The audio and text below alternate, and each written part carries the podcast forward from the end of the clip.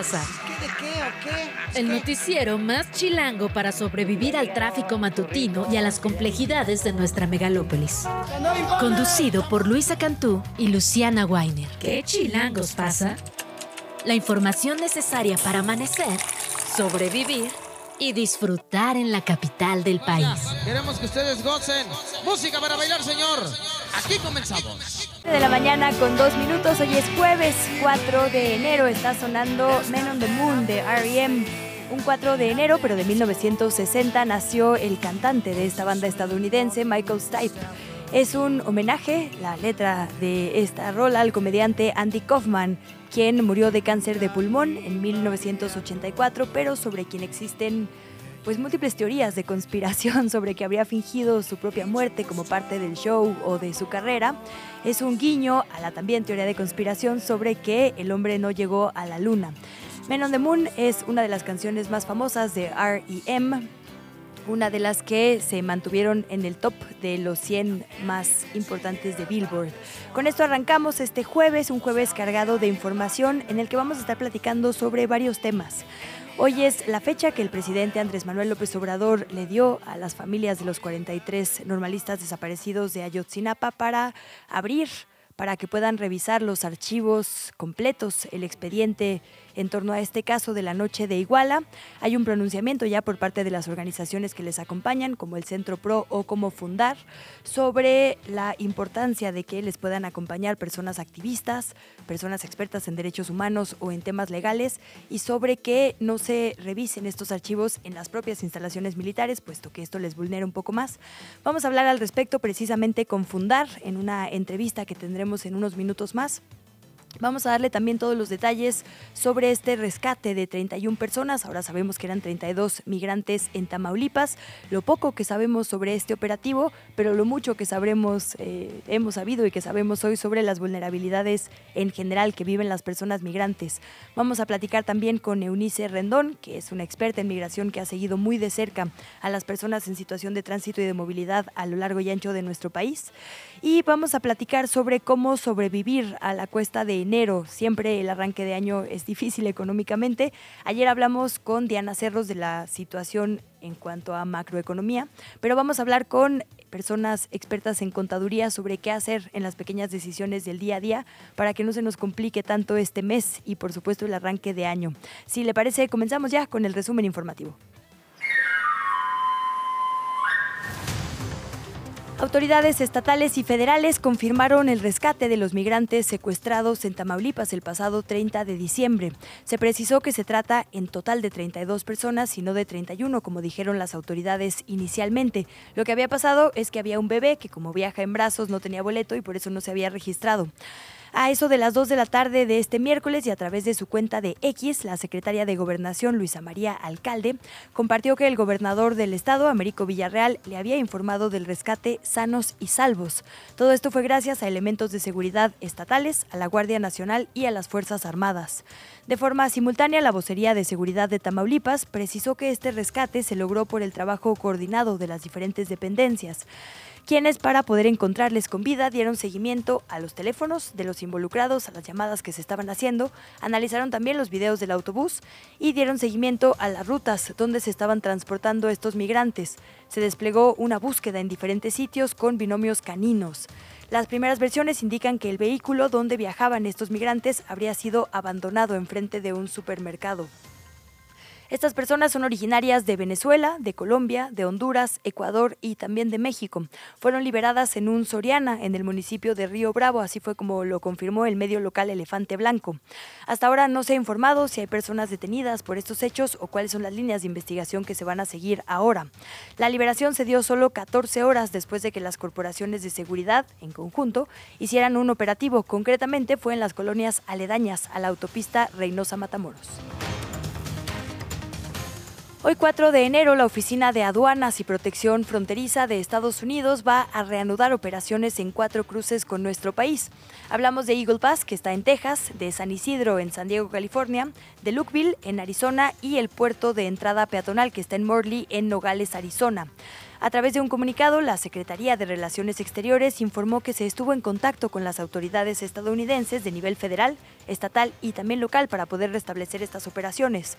También con ello se busca beneficiar la economía de ambos países. Se trata de un tema que se abordó en la reunión que tuvo el pasado 27 de diciembre el presidente Andrés Manuel López Obrador con altos funcionarios de nuestra nación vecina. En tanto, en el sur del territorio, la caravana migrante que partió de Chiapas en la Nochebuena, la denominada Éxodo de la Pobreza, ya se disolvió. Esto después de que pudo llegar a acuerdos con las autoridades mexicanas para que se les entregaran documentos que permitieran su paso seguro por nuestro país. El grupo terminó su camino en Mapastepec, Chiapas, a casi 100 kilómetros de su punto de partida. Las personas en tránsito aceptaron disolver esta multitud a cambio de un permiso de un año para poder trabajar y después movilizarse dentro de nuestro país, pero hacia el norte. Y es que muchas y muchos todavía quieren llegar a los Estados Unidos. La Coordinadora Nacional de Protección Civil, Laura Velázquez, informó que podría ser cuestión de unos días o de máximo, según sus cálculos, dos o tres semanas, para que las brigadas de búsqueda lleguen a donde están los cuerpos de siete mineros que desde el 3 de agosto del 2022 permanecen atrapados en la mina de carbón El Pinabete después de una inundación aseguró que los trabajos de búsqueda se concentran en las galeras del Tiro 4, donde hace algunos días se encontraron los cuerpos de tres trabajadores que ya fueron llevados a la superficie y entregados a sus familias.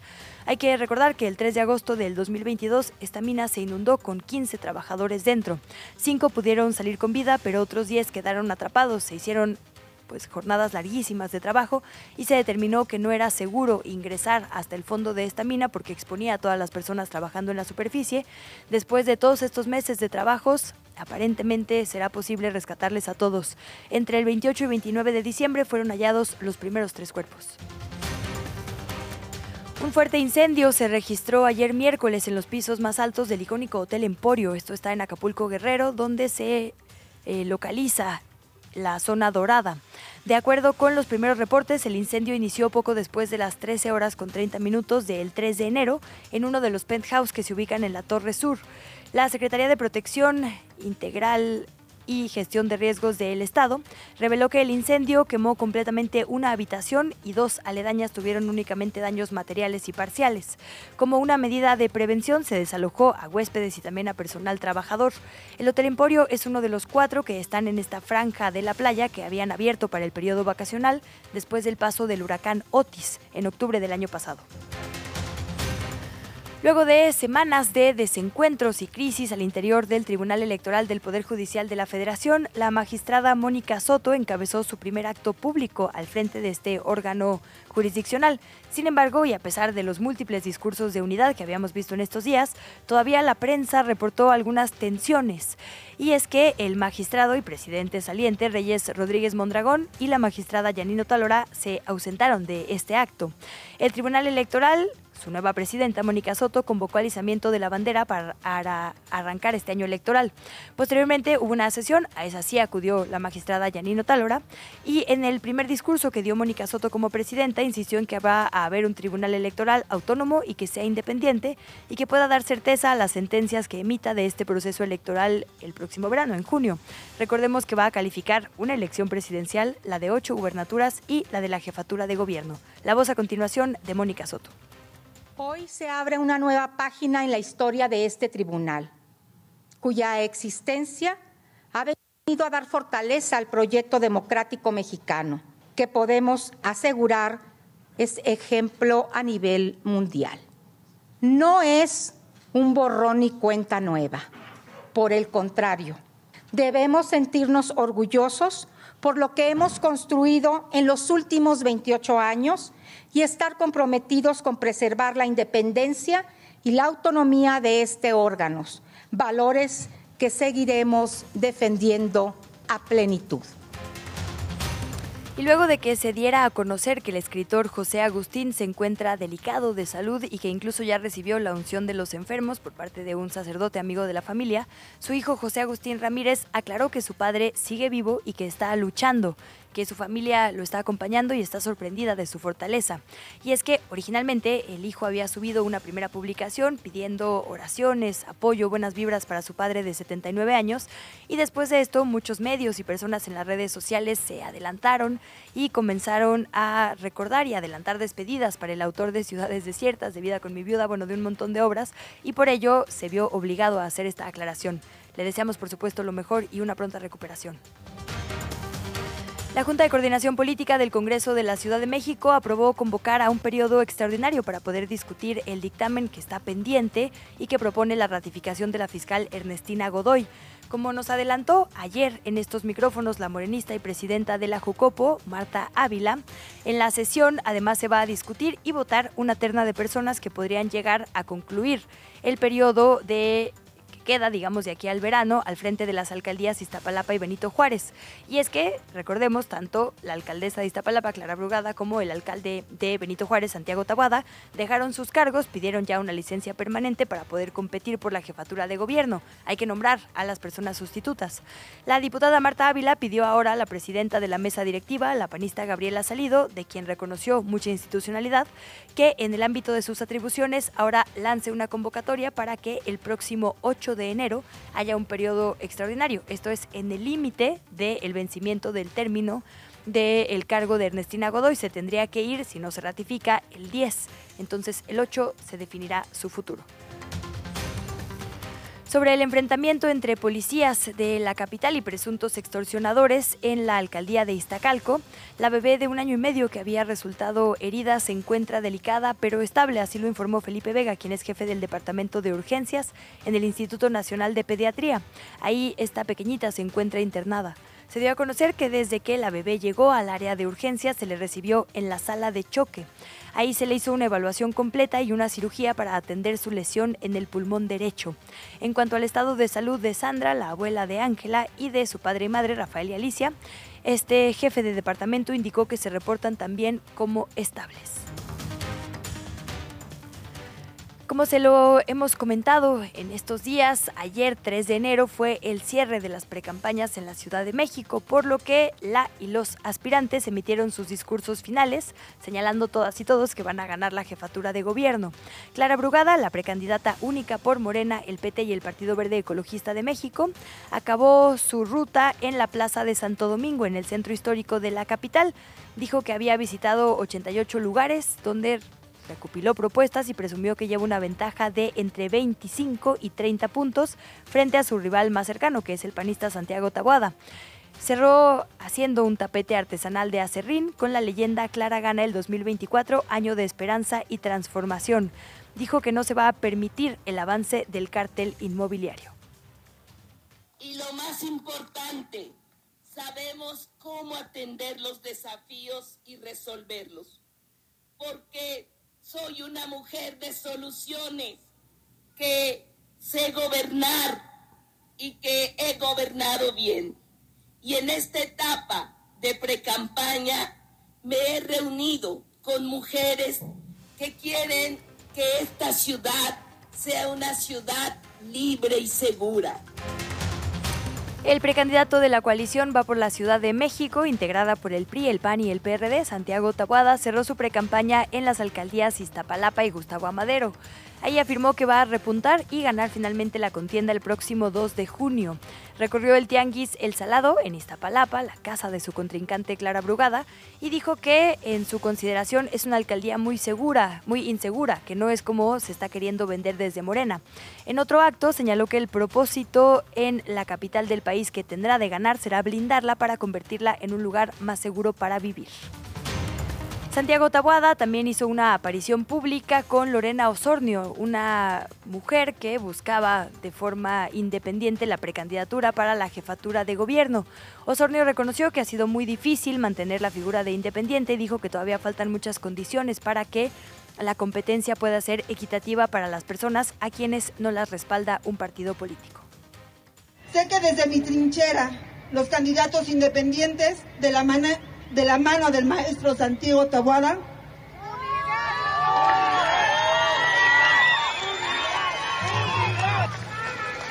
Seremos tomados en cuenta y escuchados como nunca ha ocurrido. Por lo antes mencionado, es momento de sumarnos a un proyecto ganador, con visión humanista y que renueve las esperanzas de una mejor ciudad. Lorena Osornio ha intentado ya ser en ocasiones anteriores candidata independiente para la capital del país, para la alcaldía Cuauhtémoc. Es pareja de Sergio Jiménez Barrios, el hijo de Alejandra Barrios, una familia muy importante de lideresas y líderes comerciales en la zona sobre todo del centro de la capital del país, una familia muy poderosa que en otros momentos ha tenido vínculos con el PRI, ahora se va con el PAN, que bueno, va en bloque en general en la oposición. Alejandra Barrios fue incluso diputada local también del PRI y representa, según ella, por lo menos 50 mil votos para el panista. Por otro lado, Salomón Chertorivsky, el precandidato único de Movimiento Ciudadano a la jefatura de gobierno, cerró sus actividades en el metro, estuvo pegando calcas y recogiendo las inquietudes de las y los usuarios. Después compartió una rosca de reyes con algunas personas simpatizantes y visitó la Casa Naranja en la alcaldía Venustiano Carranza. Dijo que lo que va a caracterizar a su partido es respetar los tiempos y las formas. Yo sí les diría a Clara y a Santiago que jueguen limpio. Han hecho trampa desde antes de que empezaran las precampañas. Eh, seguramente utilizaron recursos públicos, ya lo denunciamos ante, ante la autoridad electoral. Este, claramente anticiparon las campañas, claramente sobrepasaron los montos máximos que se pueden. Entonces los jugadores están haciendo trampa. Y en información de las presidenciables, la precandidata de la coalición Sigamos Haciendo Historia, integrada por Morena, el PT y el Verde, Claudia Sheinbaum, retomó sus actividades ayer miércoles después de unos días de descanso por las fiestas de Navidad y Año Nuevo y visitó Chihuahua. Por allá se reunió con empresarios, dijo estar convencida de la importancia de la inversión, tanto extranjera como nacional. Textualmente dijo, el mundo entero está viendo a México con una estabilidad económica y financiera que no se había visto en su historia. Países que antes no adquirían bonos de deuda en México, hoy quieren adquirir porque están viendo que está en una situación privilegiada. Dijo que lo más importante para el movimiento de la Cuarta Transformación es garantizar que las mexicanas y mexicanos gocen de mejores condiciones de vida, por lo que se tiene que trabajar en equipo con el sector privado. Y por otro lado, la precandidata de la oposición de la coalición Fuerza y Corazón por México, Xochil Gálvez, aceptó, o así lo dijo, el reto que habría lanzado Ceci Flores, la fundadora del colectivo Madres Buscadoras de Sonora. Publicó un video a través de X en el que aseguró que para el momento en el que ese audiovisual fuera difundido ya habría tenido contacto con las madres buscadoras para acompañarles en una de sus jornadas. Dijo que lo hará de la forma más respetuosa. Escuchamos a continuación a Xochil Gálvez. La crisis de los desaparecidos es la tragedia más dolorosa en la vida de México. Es el peor fracaso del Estado mexicano. Es una crisis que no se resuelve manipulando los datos y escondiendo la verdad. Lo primero que se requiere es empatía hacia el dolor de las familias, de los huérfanos, de los padres y madres que pasan horas y años en la más terrible incertidumbre. ¿Qué chilangos pasa en el mundo? Cerramos este bloque con información internacional. Ayer a esta hora le reportamos como noticia de último minuto una explosión en Irán. Van al menos 103 personas contabilizadas como muertas y otras 188 que fueron heridas. Hubo dos explosiones cerca de la tumba del comandante militar Qasem Soleimani en la ciudad de Kerman, que está al sur de Irán. Había dos maletas que fueron dejadas entre el tumulto en el aniversario mortuorio luctuoso de este general, uno importantísimo militarmente para Irán, que explotaron se presume fueron activadas de forma remota. Las autoridades han calificado estos hechos como un ataque terrorista. De acuerdo con medios locales, todo esto habría sido causado por una bomba, obviamente de manera intencional, y se ha destacado que esta situación amenaza con acelerar las tensiones en la región. La primera explosión se registró a 700 metros de la tumba de Soleimani y la segunda a un kilómetro de distancia. El Departamento de Justicia de Estados Unidos demandó el miércoles a Texas por una nueva ley que permitiría a la policía arrestar a las personas que ingresen sin documentos a los Estados Unidos, llevando de nuevo al gobernador republicano Greg Abbott a los tribunales por su respuesta. Eh, pues bastante violenta en contra de las personas que están buscando cruzar la frontera desde México. Texas libra varias batallas judiciales, por ejemplo, la que tiene que ver con el alambre de púas en la frontera. Hay una serie de choques entre la autoridad, digamos, nacional, la autoridad eh, federal y la autoridad local respecto a quién le toca hacer qué cuando se trata de política migratoria. Es un asunto que tiene atribuciones locales, pero que no pueden ser violatorias, digamos, a los derechos que protege eh, la federación, que protege el país completo, pues, y por ello es la Corte quien está finalmente decidiendo entre estas pugnas. Son las 7 con 25, permítanos una breve pausa y volvemos con más. Está usted en ¿Qué chilangos pasa? ¿Qué chilangos pasa? Regresamos, la entrevista. ¿Ya estás grabando? Son las 7 de la mañana con 29 minutos. Seguimos en ¿Qué chilangos pasa? Como le adelantábamos al principio de esta emisión, hoy 4 de enero es la fecha en la que se supone da inicio el periodo de apertura de todos los archivos del caso Ayotzinapa, al menos para las familias de estos 43 estudiantes desaparecidos. Esto lo anunció el gobierno federal la semana pasada como parte de un compromiso de no ocultar información, pero también ante un reclamo, sobre todo de las instituciones de derechos humanos que han acompañado a las familias de folios muy concretos que tienen que ver con la participación militar en la noche de Iguala que no están que no están en los archivos. Sobre todo ello vamos a platicar con Humberto Guerrero, coordinador de Derechos Humanos de Fundar, a quien le agradecemos muchísimo, no solo su tiempo en esta semana complicada, sino que además haya venido a cabina. Humberto, bienvenido a estos micrófonos, esta es tu casa. ¿Qué tal, Luisa? Muy buenos días y feliz año a todo tu auditorio y a ustedes, por supuesto. Muchísimas gracias. Ayúdanos a entender, eh, para quienes no han seguido, digamos, puntualmente la cronología del caso. Hay unos archivos que tiene una comisión interinstitucional que en teoría debe tener la familia. En estos archivos se detectó que faltan unas partes. ¿Es esto en teoría lo que se va a abrir o qué es exactamente la promesa de hoy? Em, sí, vaya, la misma confusión que, o falta de claridad que, planteas, eh, debemos decir que las organizaciones y familias eh, de los estudiantes desaparecidos teníamos la, digamos, la, misma duda, o sea, exactamente a qué archivo se refería el gobierno federal cuando hace este anuncio de apertura de archivos. El día de ayer celebramos una reunión con el subsecretario Arturo Medina, eh, que estaba planteada para justo dar una explicación sobre qué significaba este anuncio o qué significa este anuncio y cuál sería la metodología para consultar los archivos. Em, y si bien es, digamos, eh, un, buen gesto el que em, se haya anunciado esta apertura de archivos, sí debemos hacer notar como algunos puntos de preocupación para, las familias sobre, eh, sobre el alcance de esta apertura de archivos.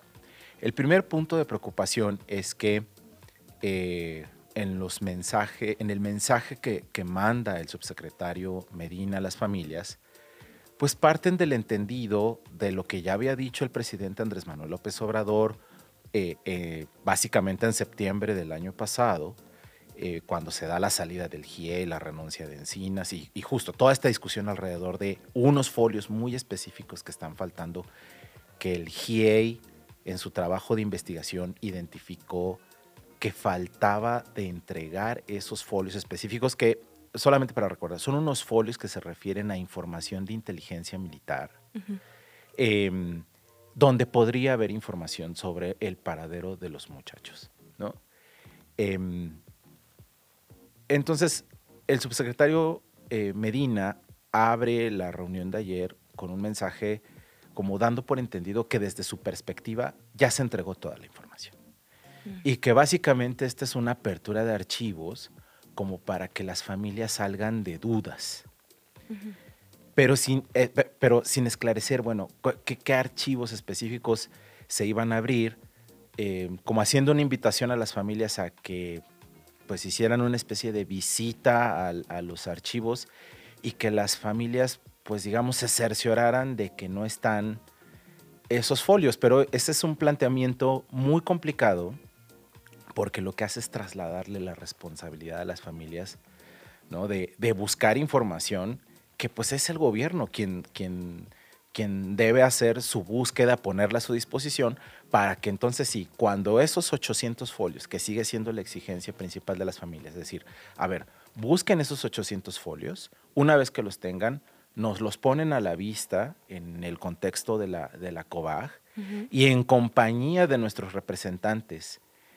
Y lo que, lo, que sí se, lo que sí se pidió es que se pueda invitar de nuevo a los expertos del GIE y, a expertos internacionales para que acompañen esa revisión de esos documentos para, eh, vaya, cerciorarnos de, de, su contenido, de saber que se, se, refieren exactamente a los documentos a los que, a los que el GIE mencionó en su, en su último informe, ¿no? Eh, y poder verificar eh, su contenido, ¿no? Pero lo que dejaron muy claro las familias es que ellas no están dispuestas a entrar a una dinámica donde se nos diga, bueno, o sea, es que ni siquiera podemos imaginar, o sea, tal cual físicamente cómo funcionaría esa dinámica, ¿no? o, sea, no o sea, si el planteamiento era, los llevamos a, la Sedena, a los archivos en los cuarteles militares y entonces entren ustedes y, y, busquen los documentos, ¿no? O sea, ese es un planteamiento que, que simplemente no, las familias no comparten. El planteamiento es,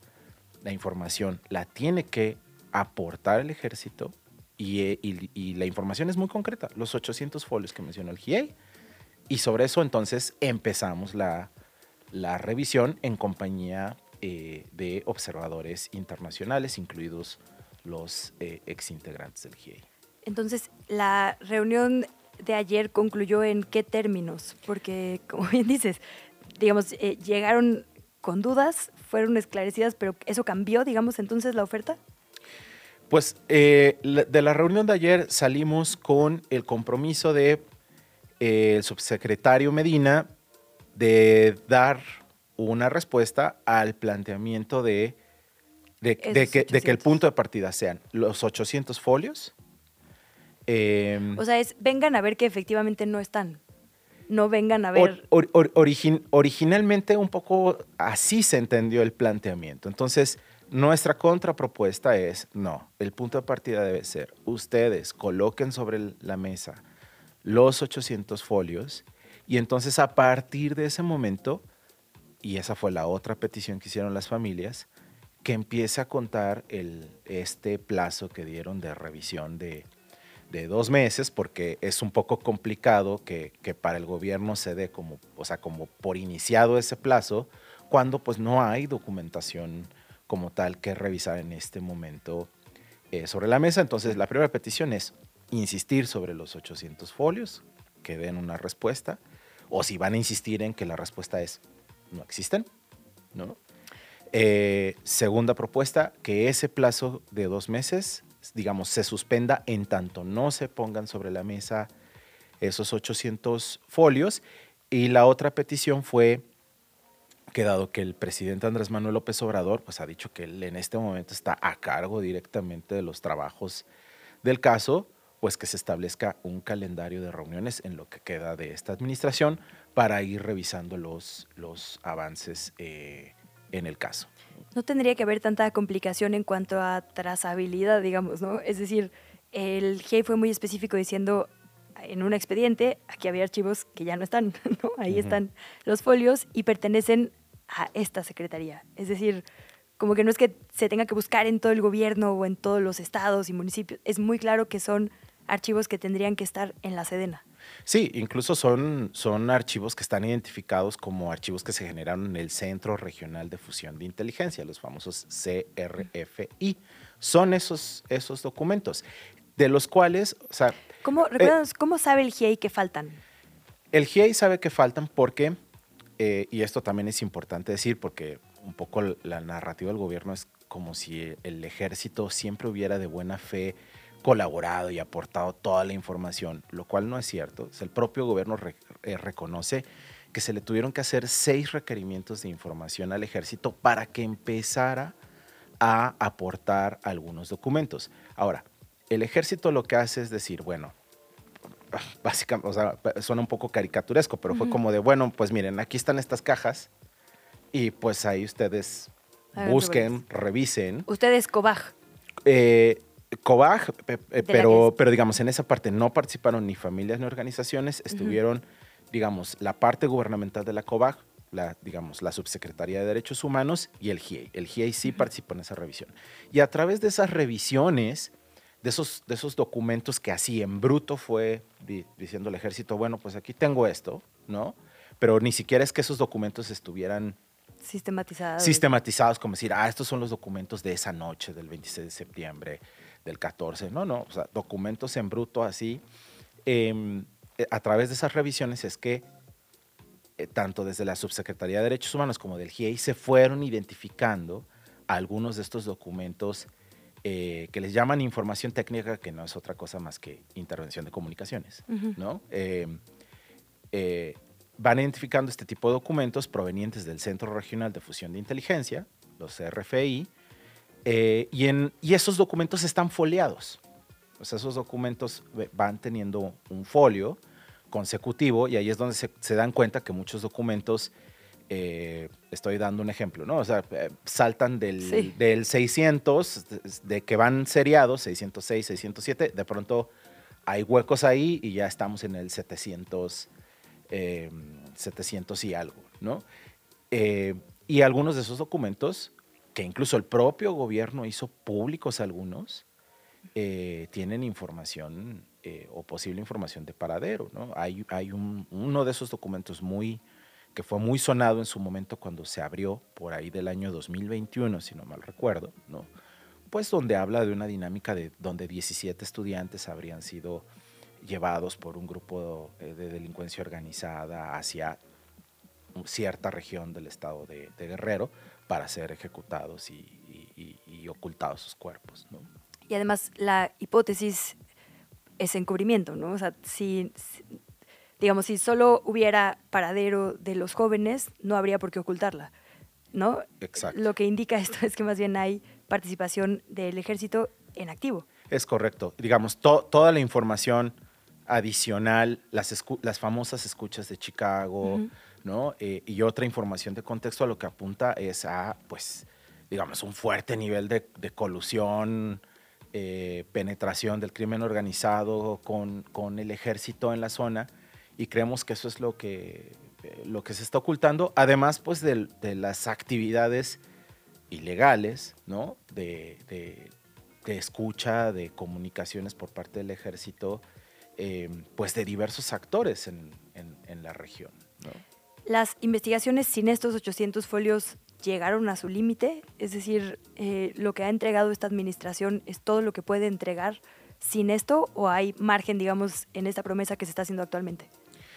No necesariamente llega a un límite porque se podrían desprender algunas otras líneas de investigación de esos propios documentos eh, que aunque no se tengan, digamos, los folios, podrían seguirse. Por ejemplo, de este documento del, que he hablado, que dio a conocer el propio gobierno, eh, eh, donde se habla de, 17 estudiantes que pudieron haber sido llevados, bueno, está como tal la línea de investigación de, bueno, vayamos a, eso, a esa zona, vayamos a ese sitio, pero por ejemplo, también eh, ese documento es solo la transcripción de parte de una comunicación entre dos personas, bueno, entre, entre gente de gobierno y gente del crimen organizado. Mm.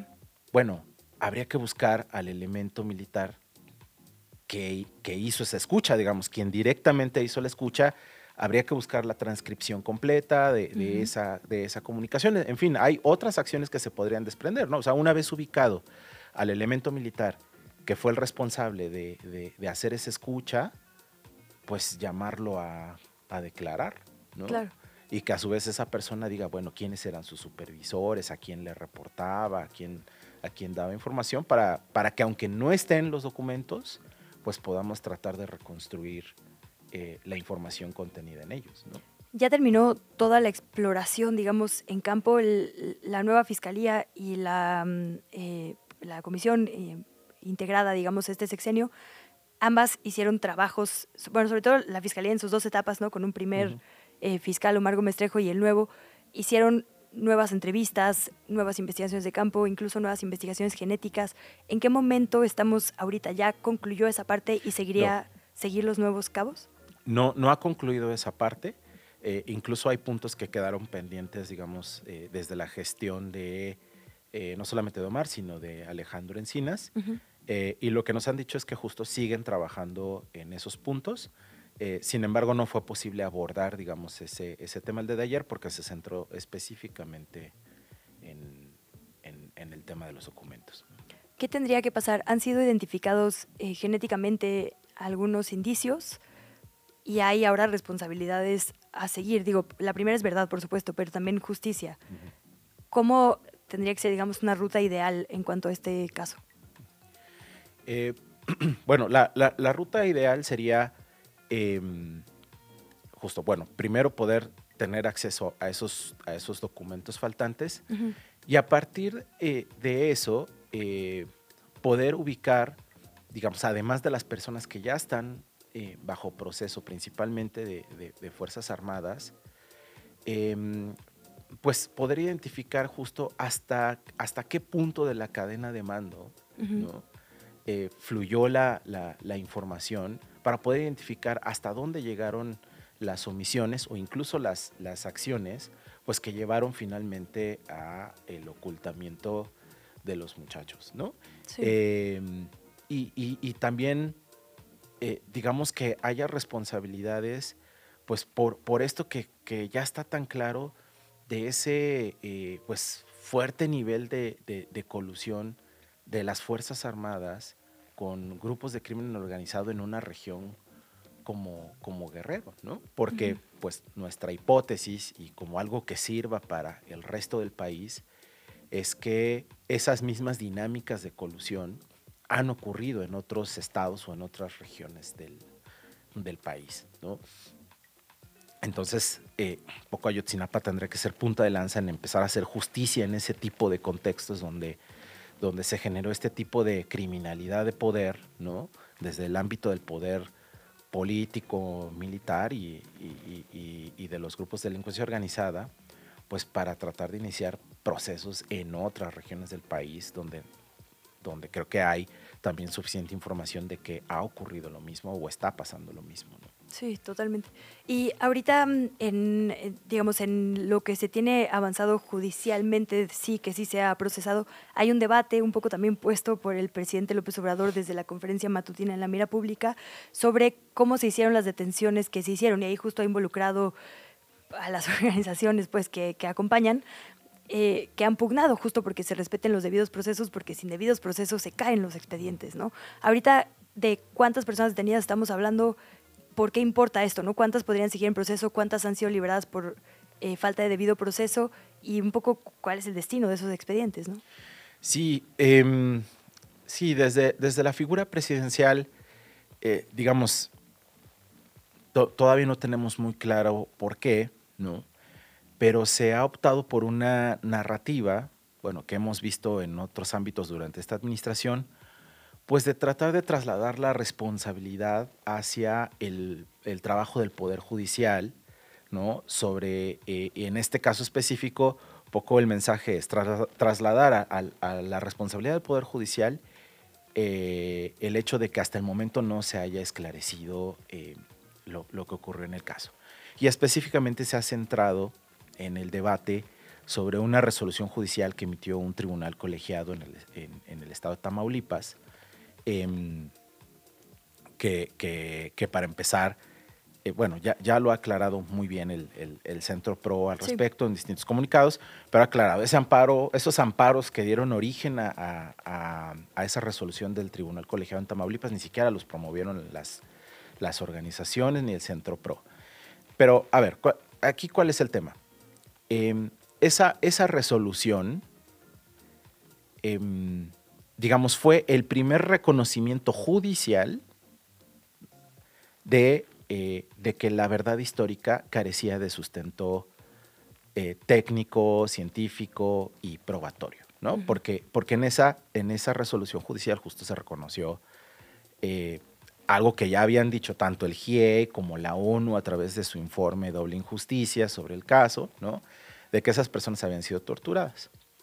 Eh, y, y, pues la, la, tortura pues debe tener eh, consecuencias y la principal es que pues esa, esa versión, de, o sea, estas, esas personas torturadas que se mencionan en esa resolución judicial eh, son las que son el pilar de la verdad histórica de, de Murillo Cara. Entonces es un poco contradictorio que, que este gobierno, digamos, un poco defienda la posibilidad de que a esas personas se les mantuviera en prisión, bajo qué cargos o con qué sustentos, eh, porque eso implicaría entonces mantenerlos en prisión por una versión de los hechos que está comprobado que no ocurrió, que incluso este propio gobierno dijo, esos, los hechos no ocurrieron de, de, esa manera, ¿no?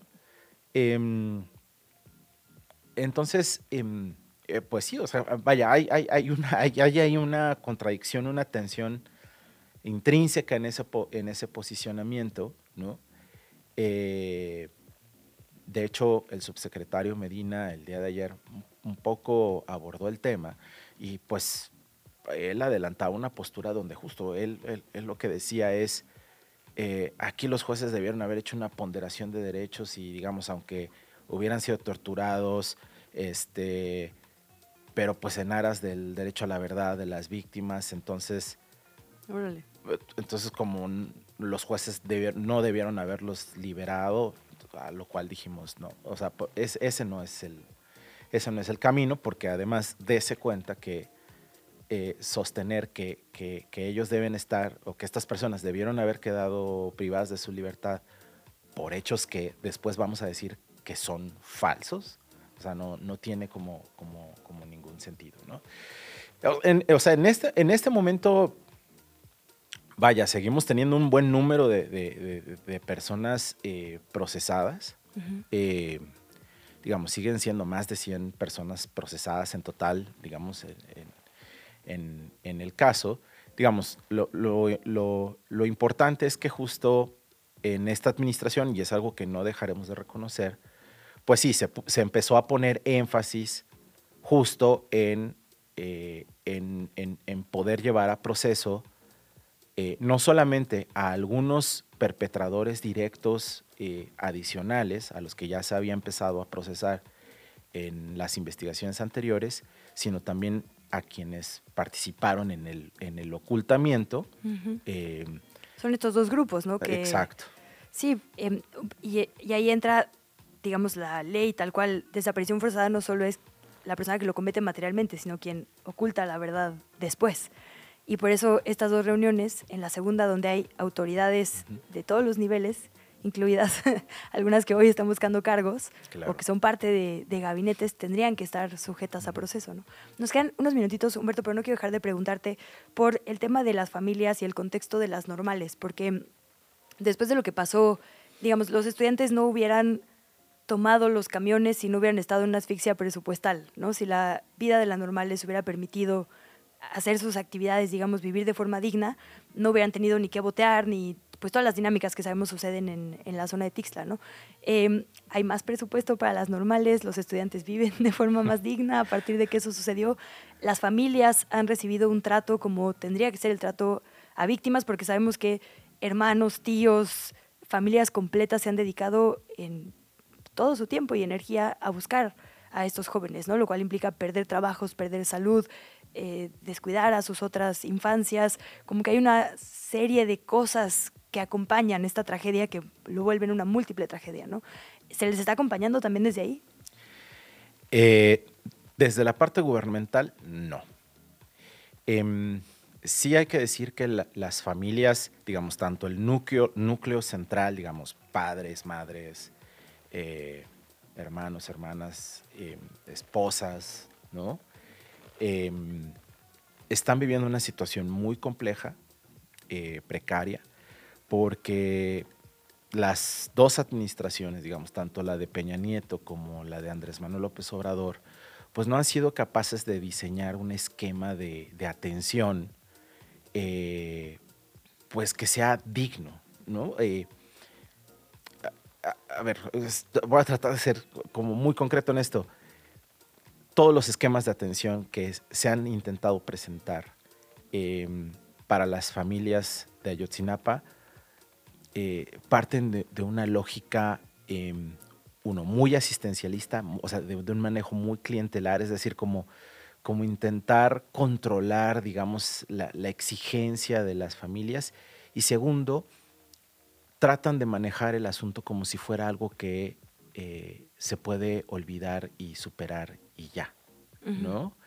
Lo cual en casos de desaparición es imposible, ¿no? O sea, aún en un escenario ideal donde localizaran a los muchachos en cualquier escenario, ¿no? Eh, y se hiciera justicia en todos los casos, un evento de desaparición. Em, y además forzada. De, desaparición forzada no es algo que se supera ya y se deja atrás y uno continúa con su vida. Se tiene que vivir con ello para toda la vida. Entonces, los esquemas de atención no, no han partido de ese supuesto. ¿no? Em, entonces, no, no hay un esquema de, atención, eh, ni siquiera en algo tan básico como de atención en salud. En su momento lo hubo, pero digamos en parte también por la pandemia, ese esquema de, poderles dar un seguimiento de salud a las familias, no fue posible llevarlo a cabo. Y sobre el tema de las normales, no, tampoco ha cambiado la situación, ¿no? La situación de precariedad de las, de las normales sigue estando ahí, las exigencias de los normalistas siguen siendo las mismas. Eh, e incluso en esta administración ya vivimos algunos momentos tensos con, con, varias, con varias eh, normales eh, por lo mismo.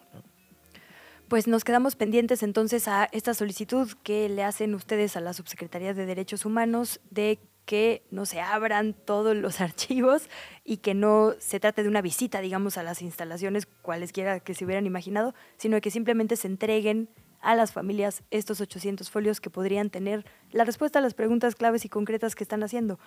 Nos quedamos con eso pendiente, ¿verdad? Así no hay todavía, o sea, está la petición hecha ayer y estamos esperando respuesta. Es correcto. Pues Humberto Guerrero, muchas gracias por esta larga y paciente conversación a lo largo de este pues sí, de este caso y de este expediente que nos interesa tanto seguir. Te mando un abrazo y te reitero que estos micrófonos están abiertos siempre para ti, para Fundar y por supuesto para las familias de estos 43. Muchas gracias, Luisa. 7 con 55, vamos a una pausa y volvemos. ¿Qué chilangos pasa? Regresamos. La mañanera. Quieren prohibirla, imagínense. Son las 7 con 58. Gracias por continuar con nosotras y con nosotros. Acabamos de cerrar una conversación muy interesante con Humberto Guerrero, coordinador de Derechos Humanos de Fundar y quien acompaña a las familias de los 43. Nos dice que a pesar de que hoy, 4 de enero, tendría que haber empezado el plazo de dos meses para que las familias revisaran, como dijo el presidente la semana pasada, los expedientes. Ellos no lo van a aceptar, están pidiendo que este plazo se posponga hasta que nos entreguen 800 folios muy concretos. Esta mañana el presidente López Obrador ha hablado de varios temas en su conferencia matutina. Estamos esperando, por supuesto, este, pero antes de ello ha hablado sobre el rescate de Pemex dijo que los neoliberales, lo estoy citando textualmente, no pudieron destruir a Pemex, a la petrolera, aunque era su intención. Acusó que la reforma energética era para privatizar a la petrolera, pero que se llegó a esta administración con el apoyo del pueblo y que por eso se pudo rescatar. Reiteró que el supuesto aumento del precio a la gasolina que ha estado circulando en redes sociales es una campaña y una noticia falsa y el titular de Pemex, Octavio Romero, hizo una especie de corte de caja.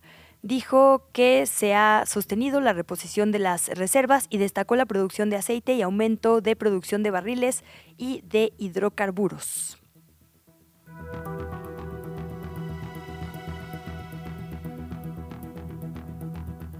La entrevista. ¿Ya estás grabando? Otro tema que seguimos de cerca esta mañana es el rescate o el hallazgo, quizás sea una mejor palabra, de 32 personas migrantes en Tamaulipas después de su secuestro el 30 de diciembre. La titular de seguridad, Rosa Isela Rodríguez, dijo en esta conferencia que no es común que haya episodios como este, el secuestro de tantas personas, digamos. Aunque sea una, es un asunto gravísimo y que tenemos que analizar. Y por ello buscamos a Eunice Rendón, que es la coordinadora de Agenda Migrante, para hablar un poco más al respecto. Bienvenida, Eunice, muy buenos días y gracias por tomarnos la comunicación. Hola Luisa, ¿cómo estás? Buenos días. ¿Qué significa que 30 personas puedan ser bajadas, 31, 32, de un autobús en una carretera em, y que sean personas migrantes? ¿Qué nos habla sobre las dinámicas, digamos, de todo tipo gubernamentales, de crimen organizado de esta zona, Eunice? Luisa, yo creo que nos muestra una realidad que pues sucede en el país y sobre todo en esta zona del país de manera permanente. Es decir, eh, como tú mencionabas, la secretaria dice es atípico porque son 31, pero diario pueden ser 1, 2, 3, 5, 10, ¿no?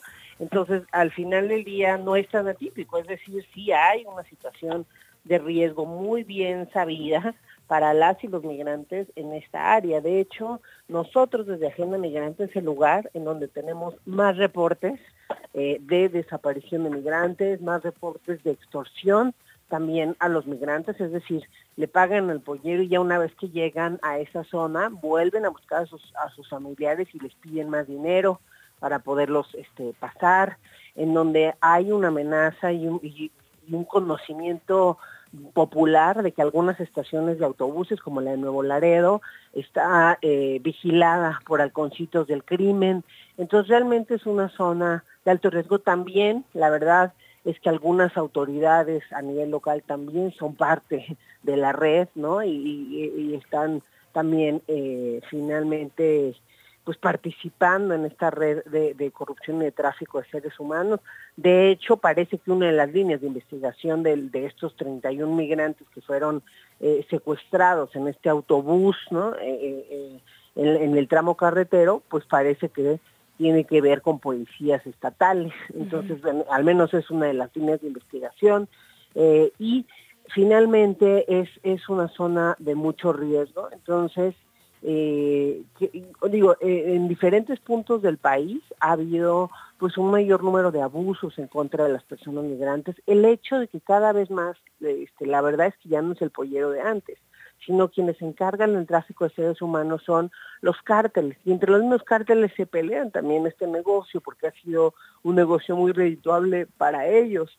Eh, incluso también ha habido algunas pugnas en Chiapas o reclutamiento forzoso también en ese estado para trabajar eh, con el cártel, por ejemplo, Jalisco Nueva Generación en el tráfico eh, de seres humanos a través de sus brazos armados operativos a nivel local con otros pequeños grupos ahí en ese estado. En fin, hay en varios lugares del país que, hay un riesgo, pero sí me atrevería a decir que al menos de lo que nosotros vemos, de los reportes, de lo que ha sucedido en los últimos años, eh, Tamaulipas es un punto o un foco rojo muy importante en el tema migratorio eh, y que eh, yo creo que el delito que más ha incrementado para los migrantes es esta extorsión también expresa, es decir, eso de que los, llaman a sus familiares, los hacen desaparecidos y los llaman para que paguen rescates y entonces puedan dejarlos cruzar. Entonces también habría que investigar, es decir, cómo se hacen esas transferencias y a partir de ello pues encontrar a estas redes. Y creo que eh, primero felicitar también al gobierno de que haya encontrado a estos migrantes, eso creo que es una muy buena noticia y hay que reconocerla, pero eh, también saber que eso no basta, sino que hay que seguir con una línea de investigación y hay que seguir con una estrategia permanente que en este caso además tiene que estar pues guiada por, por la federación e implementada por la misma por esta cooptación de autoridades a nivel local. Justo vemos eh, operativos, digamos, de inteligencia impresionantes, siempre a lo posterior, ¿no? Una vez que hay una denuncia. Pero como dices, si es un panorama generalizado, quizá esos operativos de inteligencia con sobrevuelos de las carreteras, con binomios caninos, con seguimiento de comunicaciones, pues tendría que ser permanente, ¿no? Sí, y creo que hay de dónde hacerlo. Es decir, el Estado mexicano ya demostró con, esta, con este rescate, pues que puede hacerlo, ¿no? Entonces hay que hacerlo nada más en otros casos y como tú decías, aunque sea una persona el desaparecido, también pasa de que hay una desconfianza en la autoridad. A nosotros nos tocó este año llevar un caso eh, que nos llamó la mamá de uno que estaba justo ahí en Nuevo Laredo eh, y, tuvimos contacto con la Guardia Nacional, con algunas autoridades y al final la familia le dio miedo que la autoridad ayudara y que prefirió pagar este eh, lo que le estaban pidiendo, ¿no? Por, por el miedo a que pues fuera a pasar algo de que la autoridad estuviera involucrada. También en otro caso que tuvimos este año en esa zona, nos habló un migrante que estaba ahí como escondido justamente en una de las casetas este, y que qué podía hacer. Le hablé a, algunos religiosos que trabajan en el tema migrante y me dijeron que ellos mismos tenían miedo de ir ahí porque en ese punto saben que hay halconcitos que los están vigilando, que pues no saben ni qué recomendarme, así me dijo, la verdad es que es tierra de nadie, no sé qué decirte, ¿no? Entonces, bueno, al final todo esto son dinámicas muy locales, es lo que las personas que están ahí sienten. Yo sí estuve ahí hace algunos meses, sentí mucho miedo de las personas, ¿no? Sobre todo en este tema migrante, te repito el tema de las estaciones de autobuses, en fin. Entonces yo lo que creo que esto debe dar para una estrategia mayor en donde sí puedes dar, por ejemplo, un seguimiento a los registros de algunos de los pagos que sí tengas reportados esos grupos, en donde tienes que hacer también un operativo de inteligencia que incluso vaya pues más a fondo en estas eh, células y en estos, ahora sí que en estas, este, en estas mini caravanas migrantes o en estos operativos de tráfico de seres humanos para poder saber pues justamente quiénes están detrás de, ello y seguramente pues no solo una célula, ¿no? Ya se habla de una probable implicación de, del cártel del Golfo, el cártel del Nordeste, en fin. Eh, eh, repito, al ser el negocio de tráfico de seres humanos un negocio muy redituable, cada vez los actores que están son más peligrosos y eso ha hecho más peligroso el viaje para los migrantes, ¿no? Hay, hay una deshumanización mayor para estas personas, a pesar de que se vuelven millonarios con ellos, ¿no? Este, los maltratan, los, eh, los utilizan y no hay un respeto realmente a la vida de estas personas. Eunice, parece que la situación no va a cambiar, a pesar de que hemos hablado en esta administración una y otra vez sobre la importancia de atender las causas, digamos, de resolverle la situación a la gente para que no tenga que dejar sus hogares, su vida y su familia, las estadísticas y el panorama tanto climático como de violencia y, pobreza nos indica que lo más probable es que no suceda en el corto plazo, por lo menos, ¿no? Nuestro país tiene que empezar a adoptar una postura desde la sociedad y desde el gobierno, incluso desde el sector privado, distinta para las poblaciones migrantes. ¿Cuál tendría que ser para que no perdamos nuestro lado, digamos, humanitario, ¿no? Sí, yo creo que, como dices, es un tema complejo, o sea, nadie espera que solucione de la noche a la mañana, pero sí es muy importante que se empiecen a llevar a cabo las acciones adecuadas. Primero, trabajar una estrategia seria en, el tráfico de seres humanos y ahí se requiere de la colaboración también de otros países porque son redes transnacionales. Y es muy importante que aunque no haya denuncia, porque ese es uno de los pretextos, es decir, mientras no me denuncien, yo cómo puedo dar seguimiento a un delito. Y los migrantes en su calidad indocumentados, por supuesto, pues no quieren denunciar. Sin embargo, ya hay una célula, por ejemplo, ahí dentro de la Fiscalía General de la República que ha hecho ya un trabajo interesante eh, eh, en la unidad justamente de tráfico de seres humanos y de especies y de otras cosas, en donde han dado seguimiento a algunos grupos, ya no por el tráfico de seres humanos, porque tiene esta complejidad, sino que por el delito de crimen organizado, y así han logrado ya eh, capturar algunos grupos. Entonces, bueno, doy el ejemplo porque se tienen que hacer estrategias ad hoc con lo que hay para poder eh, ahondar en quiénes son estos grupos y repito, con la colaboración también de Estados Unidos y de otros países. Y por el otro lado también, creo yo, implementar algo que hemos hablado mucho contigo, políticas más integrales, es decir, Estados Unidos va a estar, vino a presionar hace una semana y va a seguir presionando con el tema migratorio, porque de cara a las elecciones en Estados Unidos, bueno, eso es un tema con el que presionan también a Biden. Entonces, con que los republicanos incluso se lo condicionaron para dar los presupuestos para eh, Ucrania y para Israel, entonces, bueno, es un tema que Estados Unidos va a presionar, pero hay que recordar que no basta con el control, no basta con las deportaciones, no basta con la amenaza, porque la gente aún así sigue migrando y las cifras de 2023 nos lo muestran, ¿no? Son históricas.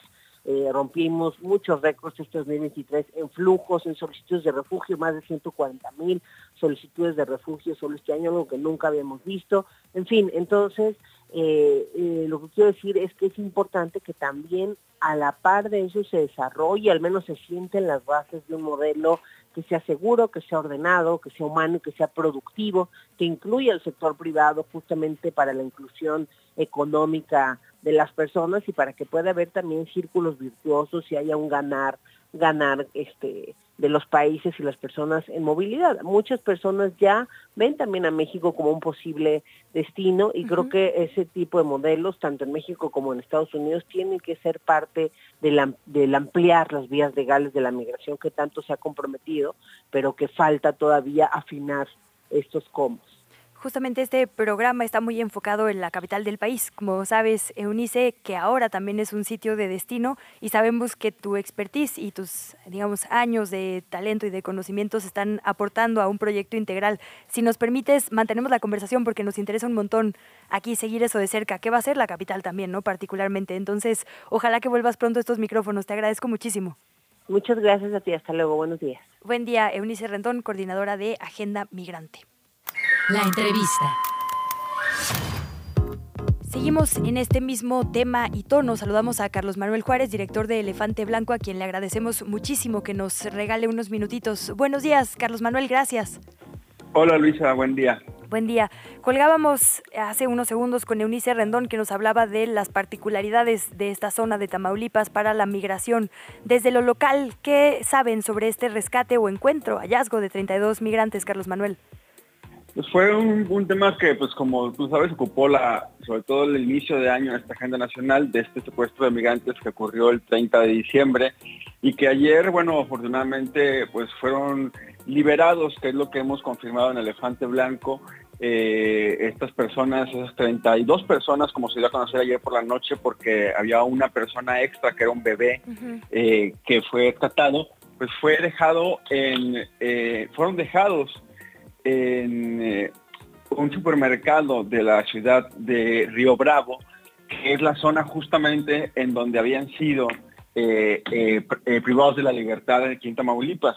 estas personas fueron ahí dejadas y posteriormente hubo una llamada a las autoridades para avisarles que estaban allí liberados ya y las autoridades llegaron para resguardarlos y la atención médica y la identificación que se dio ayer por la tarde-noche en donde, bueno, ya hubo una comunicación alrededor de las 7 de la noche, en donde ya mencionan, eh, por ejemplo, el tema de que no eran 31, eran 32, y que ya están siendo eh, las llamadas a los consulados, a las embajadas, para poder eh, resguardarlos cada quien como su país prefiera. Es un tema, Luisa, que lamentablemente Tamaulipas vive día con día el tema de la extorsión a los migrantes. Es un flujo migratorio bastante fuerte que no se ha detenido a pesar de pues todas las eh, cosas terribles que han pasado, criminales eh, en contra de la población migrante desde la masacre de San Fernando en 2010 eh, y posteriormente, bueno, pues varios hechos, el último, la otra masacre de Camargo donde murieron 16 migrantes, 17 migrantes también en la frontera de Tamaulipas con Estados Unidos.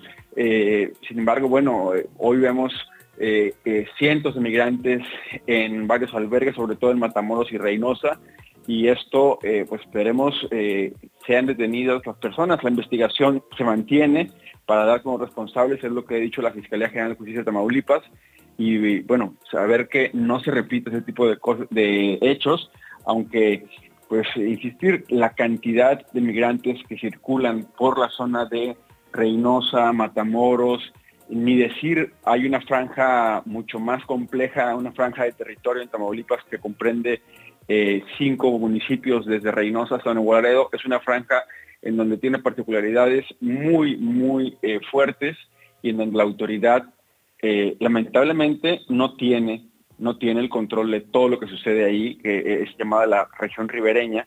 Y, bueno, pues por ahí circulan, insistir, decenas, decenas de migrantes diariamente.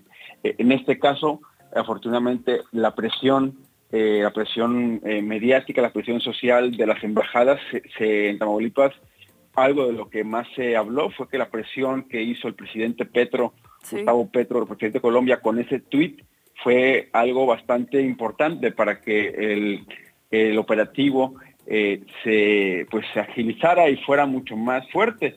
Eh, solamente para terminar, y eh, en la noche, en la noche del martes, hubo operativos muy fuertes justo en las inmediaciones de donde fueron liberados el día de ayer estos migrantes. Hubo balaceras toda la noche, hubo confrontaciones entre grupos criminales y el, ejército de la policía. Y bueno, pues afortunadamente estos migrantes pues, ya están sanos y salvos. Eh, veremos hacia dónde apunta y hacia dónde va la investigación y si hay, hay detenidos, ¿no? que es eh, pues, la justicia que se esperaría en ese tipo de casos. Sí, que se desmantelen, digamos, estas redes que cometen estos delitos, incluso si involucran a las autoridades. Escuchaba el otro día a la colega Marta Olivia López que justo decía que se enteran mucho más fácil de cosas que pasan en Tamaulipas por lo que se dice a nivel nacional que local que es como muy complicado, digamos, que las autoridades le den información a la prensa, la prensa opera, por así decirlo, en condiciones muy complejas por la inseguridad, ¿no? De repente para ustedes en territorio es difícil por, porque se ha hecho ahí una especie de área gris de silencio y de peligrosidad, ¿no? La verdad es que Elefante Blanco es justo de los medios que sortea todos los días todos estos obstáculos, pero es muy difícil localmente reportar lo que sucede. Sí, eh, eh, bueno, un poco lo que lo que hemos, eh, creo que en general en todo Tamaulipas, todo, todo el gremio periodístico, bueno, pues hemos, aprendido de a, qué guardar silencio y qué no por nuestra propia vida, sobre todo. Y pero en estos casos de migrantes sí es, sí es muy imperioso de primera mano, pues informar para que estas, estas búsquedas se hagan inmediatamente. También en el caso de, las personas eh, mexicanas que son desaparecidas en Tamaulipas, que son privadas de la libertad, es algo que, bueno, en Elefante Blanco eh, tenemos claro y, bueno, eh, afortunadamente en este caso de los migrantes, de estos migrantes que estaban secuestrados, 32 migrantes, pues están con vida en mucho, en mucho, yo creo, Luisa, por la presión internacional no se no fue tan mediática, pero el tweet que insistís, ese tweet del, presidente de Colombia bastó mucho para que esto se, agilizara. Y, bueno, eh, es cierto que la información, sobre todo en este caso, no ocurrió, no, no ha sucedido más información. Yo estamos ahorita en espera de si en la conferencia matutina se va a decir algo más sobre este caso, pero lo que nosotros dimos a informar de que fue liberación, que no fue rescate como se manejó de manera oficial, es una información confirmada por varias fuentes. Claro, también es cierto que las fuentes, en este caso las instituciones, el personal de las instituciones públicas también tienen riesgo y bueno, por eso eh, también es lo complejo de, este, de, un estado como Tamaulipas en donde nadie está realmente pues eh, fuera del alcance de la violencia que se vive en ese estado. Entonces estamos pendientes, digamos, del seguimiento de la salud, del, pues sí, lo, que suceda, digamos, con estas 32 personas, pero también lo que decías, de si lo que reportaron habitantes de Río Bravo en la noche, estas balaceras y enfrentamientos, tienen algo que ver, si se trató, digamos, de un operativo posterior buscando detenciones y de cuáles van a ser las líneas de investigación que finalmente eh, pues den con responsables y esto evite que sea algo que se repita. La frase de Rosa Isela Rodríguez ha sido muy repetida por esto, no es atípico que sean tantos, pero usual que sean pocos, lo cual pues también es gravísimo. Así es, y bueno, es un, es, un tema que realmente nunca se ha, nunca se ha especificado por qué en tanto tiempo no se ha podido eh, dar con, con las eh, redes de, financieras y también con las redes de operación que están por diferentes grupos criminales en, Tamaulipas, es decir, no es un grupo de grupo criminal, son dos o tres quienes manejan estas redes, estas redes de, trata de personas que implican mucho dinero y que también hay que mencionarlo, no operan solamente, es decir, no operan en el territorio de Tamaulipas, muchas veces se mueven desde el centro del país o desde Monterrey o inclusive desde Chiapas desde que entran al territorio mexicano, ya saben con quién se van a referir al llegar a Tamaulipas estas personas, con qué, con qué eh, grupo delincuencial y con qué trata de, migrantes, de personas. Y eso es un tema que en, estos cinco años y también en, los, y también en los gobiernos anteriores no se ha podido eh, eh, romper.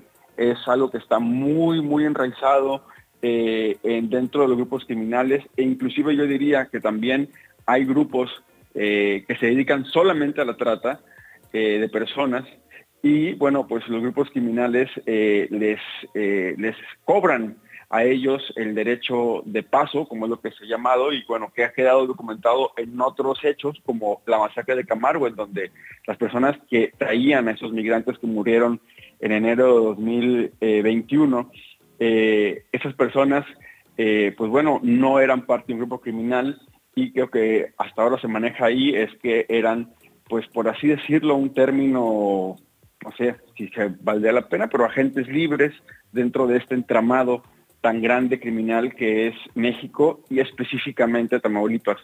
Eh, se espera que haya detenidos y ahora también hay que mencionarlo, esto que concluye, digamos afortunadamente el día de, ayer, conlleva otro tema que es la confrontación que se vive desde el año pasado, desde, desde marzo del año pasado, entre grupos criminales que se están peleando justamente el territorio en Tamaulipas y, esto viene pues eh, junto con pegado con el cambio político que se vivió en Tamaulipas, que es, el, el gobierno de, emanado de un partido de Morena, es decir, es más complejo de solamente el tema de la trata de personas, de migrantes, eh, es un, un, eh, pues un panorama en donde lo principal es la pelea por el territorio y la aparición de más grupos criminales de los que comúnmente hay en Tamaulipas, que son eh, básicamente eh, tres.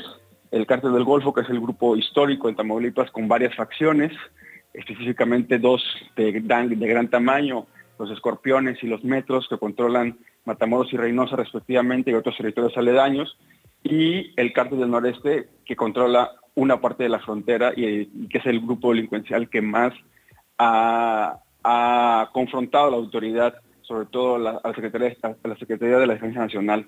Esto todo de acuerdo con la información del Gobierno de México y que, bueno, pues es el parte del entramado de un Estado que lamentablemente lo tenemos que reconocer desde lo interno, desde como habitante de Tamaulipas eh, y también desde lo, el ámbito nacional, es un Estado que se, se distingue por pues, eh, la vulnerabilidad en la que viven los migrantes. Ayer lo decía el presidente, que lo principal era no dejar que los migrantes llegaran o hicieran la travesía solos hacia la frontera con Estados Unidos, que lo principal era tener albergues en el sur.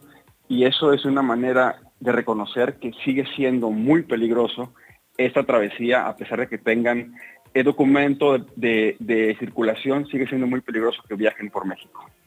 Pues gracias por este contexto fundamental para entender una noticia como la que reportamos el día de ayer, Carlos Manuel Juárez. Obviamente seguimos de cerca el trabajo de Elefante Blanco en elefanteblanco.mx y si nos permites mantenemos también la comunicación contigo. Claro que sí, Luisa. Buen día. Buen día, un abrazo y muchas gracias. Igualmente, gracias al colega. Puede usted leer todo el seguimiento de este caso y, bueno, en general lo que sucede en Tamaulipas en elefanteblanco.mx. ¿Qué chilangos pasa? En los medios y en las redes sociales. Antes de irnos a la pausa, hay dos temas importantes hoy en redes y medios. En el ámbito local, en el de la Ciudad de México, ayer circuló un video del periodista David Santiago sobre el cierre de precampaña del aspirante de la oposición Santiago Tabuada. Es un video en el que este reportero de expansión se acerca a un grupo de personas y les pregunta a ustedes de dónde son y responden de Haití.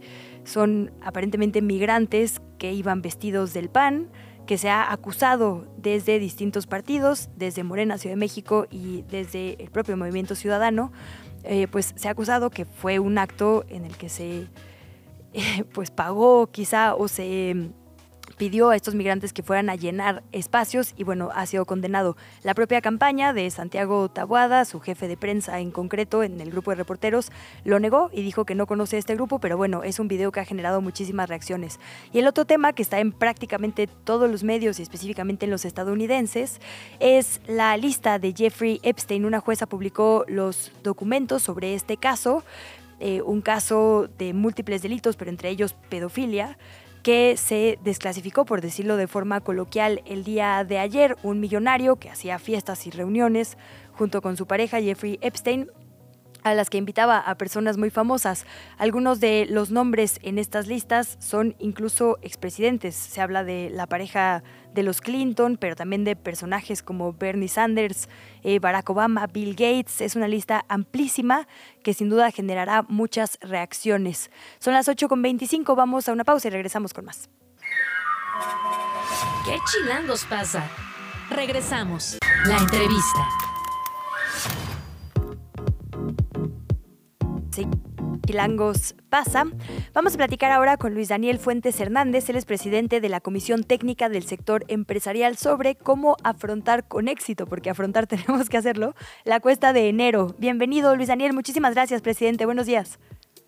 ¿Cómo estás, Luisa? Buenos días. Para servirte, muchas gracias por la invitación. Aquí para servirte.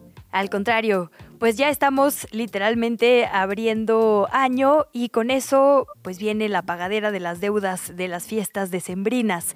¿Cuáles son los tips o las claves para hacerlo de forma exitosa? Digo, estaría bien también saber cómo preverla, pero ya estando aquí, inmersas e inmersos, ¿qué hacemos? Sí, mira, lo que pasa es que, bueno, es una en la, en la, medida de lo posible, ¿verdad? Porque, bueno, los gastos ya los tenemos encima. Exacto. Los, los nuevos gastos, este, no, olvidemos que tenemos que ser de alguna manera disciplinados. Tendríamos que haber sido disciplinados durante, vamos a decir, el último semestre del año para pensar en un ahorro.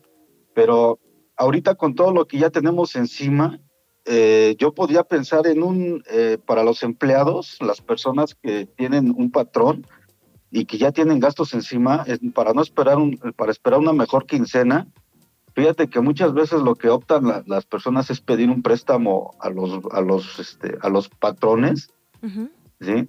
Vamos a decir un préstamo, no sé, una quincena, un mes, dos meses, ¿no? Y ya en la medida de lo posible de los patrones podrían otorgarlo o no.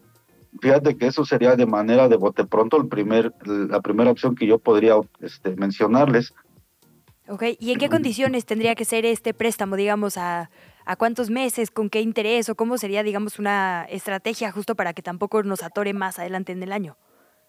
Sí, fíjate, ahorita que mencionas precisamente lo del interés, eh, obviamente el patrón no está en posibilidades de cobrarte un interés, obviamente, por ese préstamo, ¿no? No, ahí sí no hay ningún tipo de interés. Eh, repito, sería cuestión del patrón que pudiera otorgarlo o no. Vamos, si en un momento dado no lo puede hacer, este, lo podemos ver como una empresa, ¿no? La verdad es que al momento en que tú tienes más gastos, tienes que buscar un ingreso mayor para de, tus gastos, ¿no? Yo creo que eso es algo, es algo completamente lógico. Ahora, nosotros como empleados este, tenemos un ingreso fijo cada quincena o cada mes, cada semana. Entonces, ¿qué es lo que nos queda? Buscar otro tipo de ingreso y ese ingreso lo podemos encontrar en préstamos bancarios, la verdad. Esa es la otra, la otra opción que podemos llegar a tener, pero en ese, en ese aspecto con los bancos tendremos que buscar unas tasas bajas, unas tasas que el, que el banco nos, nos permitiera tener una tasa baja y fija además. Claro.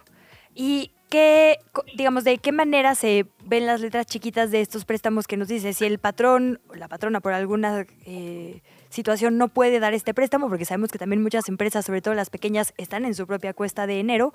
¿Cómo hacemos un o solicitamos un préstamo responsable en el banco? ¿Cuál es un margen, digamos, de interés que sí sería lógico y que no nos vaya a atorar después? ¿O qué ah, tasa fija, no fija?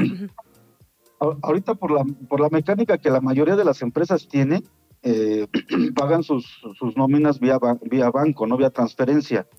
Obviamente eso ya te está, eso ya te está dando un historial en, en X banco donde ese, ese este banco ya conoce tu historial crediticio, ¿no? Ya tiene un historial tuyo de acuerdo a tu tarjeta por lo que has estado recibiendo tus pagos este, de nómina.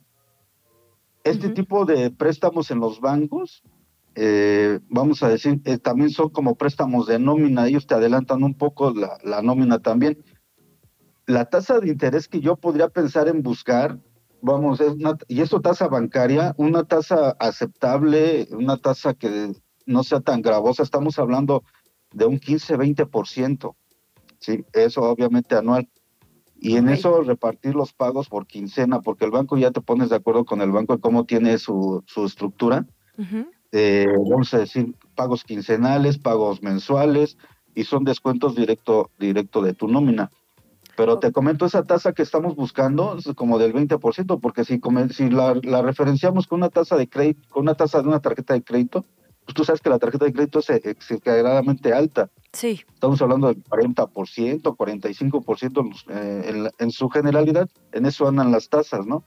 Pues muy importante entonces eh, planear, digamos, incluso si vamos a pedir un crédito con el suficiente tiempo, comparar las opciones, esto que nos dice las tasas de interés, el CAT, tablas de amortización y demás. Para cerrar, el presidente le pediría cómo también eh, hacer este huequito para pagar, digamos, un crédito o la deuda de, de diciembre. ¿Cómo hacemos metas financieras o un presupuesto para este año y para que no nos vuelva a pasar el diciembre que viene lo mismo? Sí, no, no podemos olvidar, mira, tenemos que ser disciplinados. Tenemos que empezar a ser disciplinados en nuestros, eh, nuestros gastos. Tenemos que ver qué realmente es lo que durante el año vamos necesitando, por ejemplo, cubrir cuotas de, de este, de educacionales, las cuotas de la, escuela, eh, eh, los gastos corrientes que son, vamos a decir, la, la despensa, la luz, este, todo lo demás que viene de los de gastos de los autos. Tenemos que ser disciplinados en ese aspecto. El, el, porcentaje que se espera que podamos, un porcentaje sano para poder tener ahorro durante el año de lo que recibimos, estamos pensando al menos en un 10% que pudiéramos estar ahorrando cada mes, ¿sí? Y sé que eso es una, una, una meta muy difícil, pero siendo disciplinados podemos alcanzarla. ¿Y por qué no? También este, hay las posibilidades de que las personas pues, puedan buscar otro ingreso extra durante el año o buscar un mejor empleo donde tengas tu, una remuneración este, mejor durante el año, ¿no? Pero sobre todo tenemos que ser más disciplinados con nuestros gastos diarios, nuestros gastos de cada mes. Eso es sí o sí, independientemente de que logres un mejor ingreso y de, por cualquier forma, también para ir evitando ese tipo de gastos con las tarjetas. Y ya hablando de, del banco también, fíjate que en, en ocasiones los bancos lanzan campañas en donde atraen deudas de otros bancos con tasas menores. Así es. esa, esa es otra opción también que a veces es, es atractiva. Lo que sí les comento pues, es que tienes que buscar una tasa menor y una tasa fija para ese tipo de créditos cuando trasladas este, una deuda a otro banco. Ok. Luis Daniel Fuentes Hernández, ¿dónde podemos consultar esta información que nos regala en estos micrófonos? ¿Hay alguna guía, página o red que nos comparta? Pues mira, en la, en la página del Colegio de Contadores Públicos de México, ahí tenemos algunas, este, vamos, algunas referentes a lo que te estoy hablando, pero más que nada yo, es, es cosa de personal, ¿no? No hay como una receta mágica, no hay como un instructivo así como tal. Vamos, cada quien conoce su bolsillo, cada quien conoce sus gastos y ver qué gastos son los que estás haciendo que no son tan importantes en el momento, ¿no? Y que nada más por la, por la, vamos a decir, por la emoción de tener algún, algún producto, podemos dejarlo para después, eso es más este, personal. de ver que eso es algo, es una fórmula lógica que siempre hemos tenido. No puedes tener mayores gastos que tus ingresos. Sin duda. Independientemente del, del nivel que tengas de ingresos, el nivel de empleo que tengas, no puedes hacer eso. No, no, esto es una disciplina que tenemos que tener durante el año pues lo ponemos como propósito para iniciar este 2024. Contador, muchísimas gracias por su tiempo. Le reiteramos la invitación a este espacio. Estamos para servirte, gracias. Igualmente, buen día. La mañanera. Quieren prohibirla, imagínense. En una nueva actualización sobre la conferencia matutina del presidente Andrés Manuel López Obrador, habló sobre los 30 años del levantamiento del Ejército Zapatista de Liberación Nacional, del EZLN. dijo que Chiapas es uno de los estados que más se han beneficiado en los últimos años. Textualmente dijo, es el estado que logró reducir más la pobreza en todo México. Eso es algo que no se había visto nunca. Ah, agregó el dato, digamos, específico de 85 mil campesinos, personas campesinas e indígenas que se han integrado al programa Sembrando Vida. Sin embargo, dijo que los dirigentes zapatistas no están de acuerdo con su proyecto de transformación. Textualmente, ellos no apostaban por la transformación pacífica, ellos no ayudaron al movimiento que emprendimos, ellos decían que éramos iguales, fue la frase que utilizó el presidente López Obrador en respuesta a un movimiento que ha sido crítico efectivamente con los megaproyectos y con cualquier cosa que no involucre directamente a las comunidades. Ya, güey. En la sección, la gustada sección de Yahweh, en la alcaldía Venustiano Carranza se reporta una fuga que, según los vecinos, lleva ocho meses ubicada afuera de Litografía 37, Colonia 20 de noviembre. Vecinos y personas que caminan por ahí dicen que se ha reportado tanto al sistema de aguas de la capital como a la propia alcaldía Venustiano Carranza sin que se haya reparado y con el continuo desperdicio de agua. Desde la redacción, chilango.com. Son las 8 de la mañana con 40 minutos. Vamos a platicar en unos instantes más con nuestra compañera Rocío Sánchez. Chío nos va a dar las opciones para mandar nuestra carta a los Reyes Magos. Ya se nos está agotando el tiempo, estamos solo a un par de días de que lleguen, así que si usted o su familia no ha acudido a los diferentes buzones, esta es la última oportunidad para hacerlo. Chío, bienvenida, muchas gracias, buenos días. Buenos días, Lisa. Pues como sabemos ya estamos a muy pocos días para que los Reyes Magos pues visiten a las niñas y los niños y pues les lleven sus regalos, ¿no? Entonces, en la Ciudad de México se instalaron buzones para que los peques puedan enviar su carta a Menchor, Gaspar y Baltasar. Y pues nos preguntaremos dónde están estos buzones. Este, tenemos el clásico Palacio Postal, que está ubicado en Eje Central, la Ciudad de Cárdenas.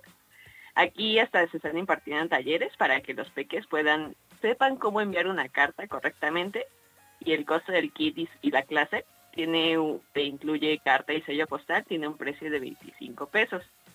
Otra muy buena opción es en el barco Utopía, en la alcaldía de Iztapalapa, el cual los Reyes Magos se encargaron de dejar un buzón para que los mares no se contaminen con los globos, ¿no? Que regularmente se utilizan para enviar las listas con los deseos. También es el buzón de cartas de la Secretaría de Seguridad Ciudadana, ubicada en la calle Liverpool 136, en la alcaldía Cuauhtémoc. Este, aquí los perritos de la unidad canina estarán recibiendo a las infancias para que vayan a dejar su lista de deseos del buzón de la sede. Otro que a mí me parece muy especial es el Centro de Transferencia Canina del Metro, que también tiene a sus perritos mensajeros que se encargarán de llevar las cartas a los Reyes Magos.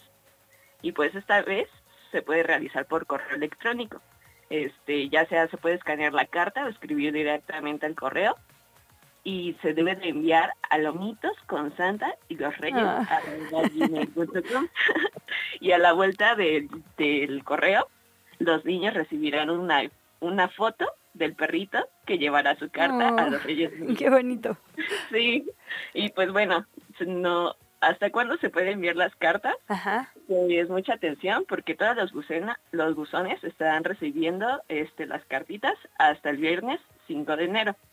Sí, claro, si no ya no le dan margen a los reyes. Sí. claro, claro. Sí, sí. Y pues ya, ¿no? Para tener el colchoncito de anticipación. Este, yo la verdad estoy como muy emocionada de escribir mi carta. Ah. ¿A dónde vas a ir, Tucho?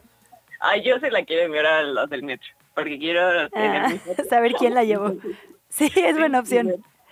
Y pues sí, ¿y tú, Lisa, ya sabes qué vas a pedir?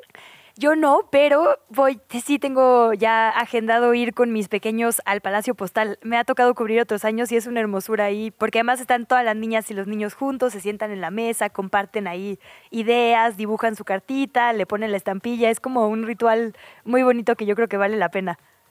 Claro. Pues Chío, querida, ¿dónde, ¿dónde leemos los detalles? Si alguien no apuntó correctamente alguna de las múltiples direcciones u opciones que nos das, ¿dónde lo podemos revisar? Claro, lo, puede, lo pueden revisar en el sitio oficial de chilango.com. Ahí está la nota completa. Ay, Chío, pues muchísimas gracias. Qué linda conversación. vale la pena leer por allá esta nota y por supuesto todas las tuyas. Te mando un fuerte abrazo. Igualmente, bonito año. Chío Sánchez con las opciones para mandar nuestra carta de Reyes Magos. Apúrese que solo queda hoy y mañana.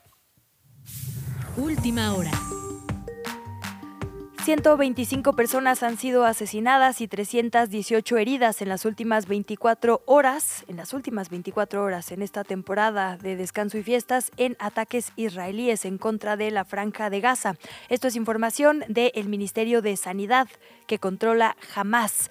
Es el día 90 de la escalada de violencia entre Israel y este grupo, pero que ha tenido como principales víctimas a la población civil en esta zona. Te invitamos a seguir la conversación en redes sociales. Nos encuentras en TikTok, Instagram y Facebook como arroba que pasa. Y en Twitter desde la cuenta de Chilango, arroba chilango.com. Hoy es jueves, ya se acerca el fin de semana y con ello muchísimas actividades. Orlando Oliveros nos presenta la Agenda Chilanga. Agenda Chilango. ¿Extrañas las vacaciones? No pasa nada. Hoy te traemos planes tranqui para que disfrutes la capital este primer fin de semana del 2024 y termines de saborear esos días de festejo junto a tu familia y amigos. Todo se vuelve más ligero. El Museo Jumex celebra su décimo aniversario y esta vez lo hará con increíbles sorpresas. Una de ellas es la invitada Lisa Phillips, directora del New Museum de Nueva York, para curar una exposición de la colección que se instalará en todo el edificio, la cual contará con más de 70 artistas nacionales e internacionales. La cita es en el Boulevard Miguel de Cervantes Saavedra, 303, en la alcaldía Miguel Hidalgo. Mariachi Tour en la noche. Las fiestas siguen. Celebra con mariachi en un hermoso recorrido, donde conocerás los monumentos más emblemáticos del centro de la ciudad, acompañado de canciones tradicionales mexicanas que te recordarán por qué este país es hermoso. Esto es en la avenida 5 de Mayo 64, en el centro histórico de la Ciudad de México. Museo Inmersivo. El Museo Inmersivo tiene como objetivo despertar en los visitantes la capacidad de imaginar un entorno fuera de lo común, interactuar con él y sumergirse en un mundo diferente a través de sus salas e instalaciones artísticas. Imagine Museum cuenta con ocho salas a través de las que experimentarás sensaciones diferentes y muy divertidas. Además, todas son perfectas para que te tomes fotitos bien chidas para tus redes sociales. Ven y pasa un rato muy divertido en esta nueva experiencia artística en el Monumento a la Madre, a unos pasos del Jardín Sullivan en la alcaldía Cuauhtémoc. ¿Qué pasa cuando sueñas? Las infancias son muy curiosas, pero sobre todo están llenas de sueños, aventuras y pesadillas. Pero, ¿alguna vez se han preguntado de dónde vienen? En Sueña Misión 0030, los peques podrán conocer y entender más sobre el mundo del sueño y del descanso, con llamativas decoraciones y ocho misiones secretas. Además, habrá actividades de destreza, bicis y un monstruo de las pesadillas. Pero sobre todo, entenderán la importancia de dormir. Lleva a tus hijos a una aventura inolvidable con alebrijes muy coloridos y muchas actividades para que pasen un día muy divertido. La exposición está en el Papalote Museo del Niño, en Avenida Constituyentes 268, segunda sección del Bosque de Chapultepec, en la alcaldía Miguel Hidalgo. Tiburones en Chapultepec. ¿Buscabas una experiencia diferente? Encontramos una aventura que jamás olvidarás y que puedes vivir sin salir de la Ciudad de México. Se trata de Tiburones en Chapultepec, creado por Su Aventuras y Sensea, donde podrás conocer sobre los depredadores marinos desde el fondo del mar es una experiencia de realidad aumentada. A través de este paseo podrás ver tiburones a tamaño escala que se proyectarán en pantallas inmersivas para que interactúes con ellos desde el fondo del mar. Lánzate al Zoológico de Chapultepec, primera sección, en Calzada Chivatito, Alcaldía Miguel Hidalgo. Agenda Chilango. Para más información sobre este y otros eventos, entra a chilango.com diagonal agenda. Hablemos de deportes. Grand Slam en qué chilangos pasa.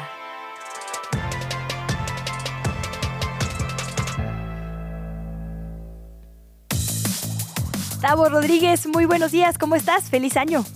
Muy buenos días, también feliz año, ¿cómo la pasaste? Todo bien, la verdad es que se me fue así en un abrir y cerrar de ojos la vacación, pero bueno, contenta de estar por acá abriendo el año en que chilangos Tú tomaste, tú no descansaste nada, ¿verdad? No, no, no, aquí andamos siempre al tiro. Fíjate que yo ya he bromeado lo suficiente porque no me queda de otra, así con que vivo con un FIBAS, hubo partidos en Navidad, en Año Nuevo, oye, qué abuso de la NFL, Tavo, la verdad la NFL, la Premier League y pues también el fútbol estufa, como se conoce. Y cuando se van cocinando los eh, fichajes que están preparando cada uno de los equipos, tratando de desbancar al América, ¿verdad? Híjole, pero el América siempre se sale con la suya, según entiendo. Pero, híjole, eh, es justo uno de los temas que te quiero platicar el día de hoy. Anunciaron al Chicote Calderón. Este jugador es un eh, lateral izquierdo que juega en Chivas, bueno, que jugaba en Chivas y que incluso pues es un es un temita. ¿Por qué? Porque bueno, vive de dos goles que le metió en una liguilla al América con el cual los elimina, los famosísimos chicotes, eh, los chicotazos, perdón, y resulta que pues ha tenido problemas de disciplina. Eh, lo que en un partido previo al Toluca, este, pues en una fiesta la noche antes del partido, este, incluso con algunas mujeres. Entonces, es una persona muy indisciplinada. Llega ahorita a las Águilas del América.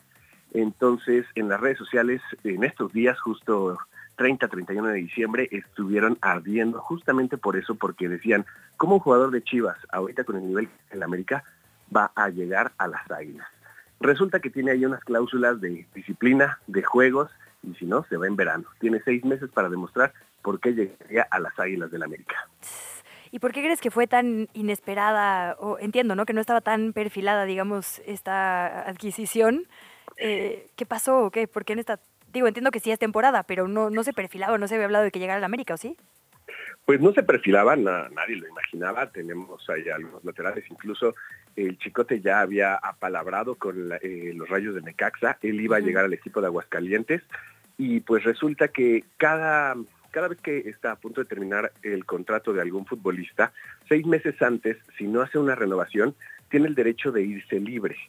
Entonces, es lo que pasó. Creo que es más la parte del negocio de la América de decir, este jugador no le tengo que pagar a las chivas para que venga a jugar conmigo, sino ya nada más pagarle el sueldo.